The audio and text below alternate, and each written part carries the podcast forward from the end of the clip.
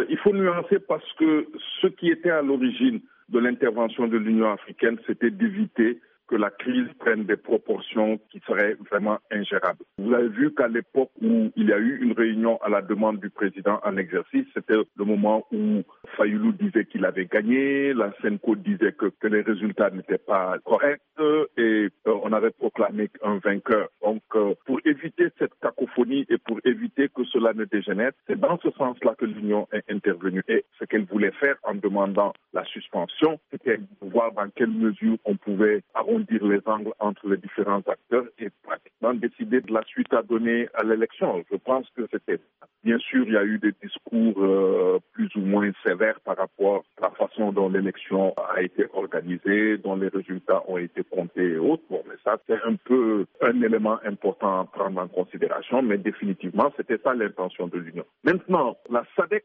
avait un mandat bien précis parce que c'est une région qui gère les affaires de la RDC, c'est la SADC. Et la SADC avait décidé de reconnaître au début, si vous avez vu le communiqué que la SADC avait préparé euh, lors de sa rencontre d'Addis, elle avait déjà accepté les résultats. C'est après que les autres communautés économiques sont intervenues et ont demandé à ce que l'on fasse une démarche commune. Et je pense que c'était dans ce sens-là que finalement la SADC s'était rangée, peut-être du bout des lèvres, à la décision que les participants avaient prise à la fin. Que la SADC se désolidarise, bon, je pense que, étant donné qu'elle est la région qui est plus proche du champ d'opération, peut peut-être prendre en considération des éléments que les autres n'ont pas en main. Mais ce qui me semble quand même curieux, c'est que au sein de la SADC, il y a d'autres qui ont des qui, qui, qui, ne pensent pas de la même manière. Visiblement, l'Angola ne pense pas de la même manière, la Zambie ne pense pas de la même manière, et c'était les voisins immédiats de la RDC.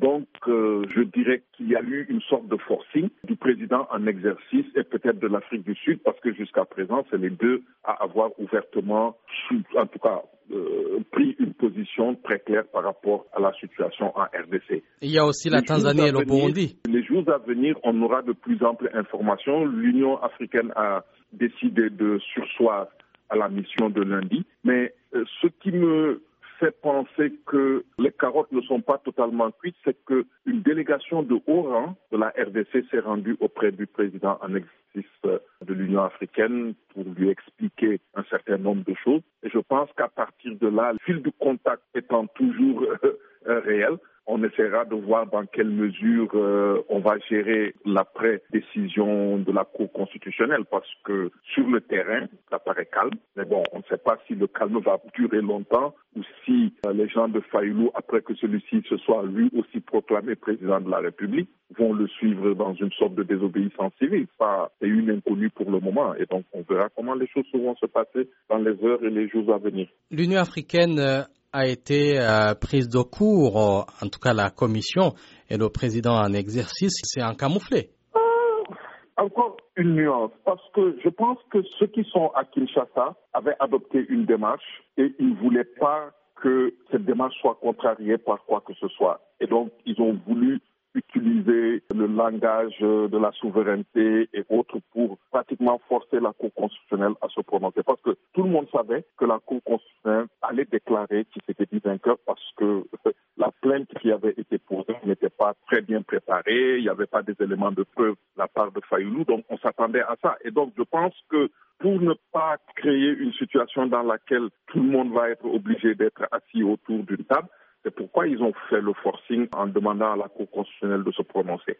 Mais pour autant, les problèmes ne sont pas réglés. Les problèmes ne sont pas réglés parce que vous avez deux présidents, officiels, l'autre officieux. Vous avez un ancien président qui est là, qui tire encore les ficelles parce que visiblement il détient les services de sécurité entre ses mains. Et personne ne sait quelle va être la posture de Kabila une fois que Tshisekedi aura prêté serment. Donc vous voyez qu'il y a beaucoup d'inconnus et donc, euh, à mon avis, l'Union africaine n'est pas encore exclue. Et n'oubliez pas que malgré ce qui s'est passé, l'Union dispose quand même d'outils assez forts pour imposer une démarche. Euh, dans trois semaines, il y aura un sommet à Addis Abeba. Et si d'ici ces trois semaines, la situation évolue négativement, l'Union pourra imposer. Elle peut même aller vers des sanctions économiques. Donc, il ne faut pas l'écarter rapidement de la scène parce qu'elle peut encore euh, jouer un rôle important. D'autant que euh, deux pays voisins importants de la RDC ne sont pas contents de la tournure qu'ont prise les choses. C'est l'Angola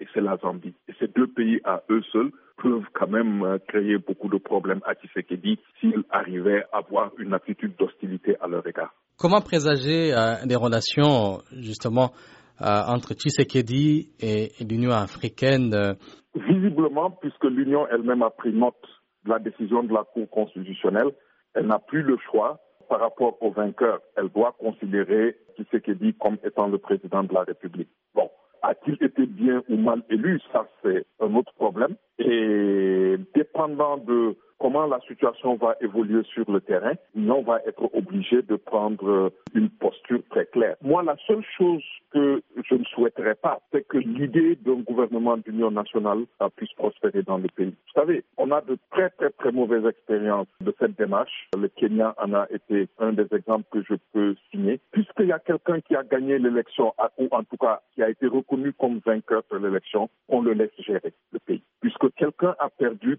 qu'il entre dans l'opposition, qu'il essaie d'utiliser les institutions de l'État, qu'il essaie d'utiliser tous les, les moyens que la Constitution lui offre pour s'opposer légalement, dignement, et peut-être préparer les élections à venir, parce que cinq ans, c'est vite fait. Et il y a tellement de choses à faire en RDC. Le pays est confronté à tellement de problèmes qu'il faut que chacun joue sa partition pour que le pays redevienne ce qu'il a été, c'est-à-dire un des grands acteurs de la vie politique euh, continentale. Et c'est la seule chose que je peux souhaiter. Et je suis persuadé que si euh, les uns et les autres euh, s'entendent dans cette démarche, ils ne pourront qu'avoir le soutien et de la SADC et de l'Union africaine et de la conférence des Grands Lacs, parce que c'est aussi un acteur important qui jusqu'à présent ne s'est pas prononcé par rapport à la situation et je pense qu'il faut, dans les heures à venir, on verra la direction qu'aura prise les dirigeants de cette institution régionale.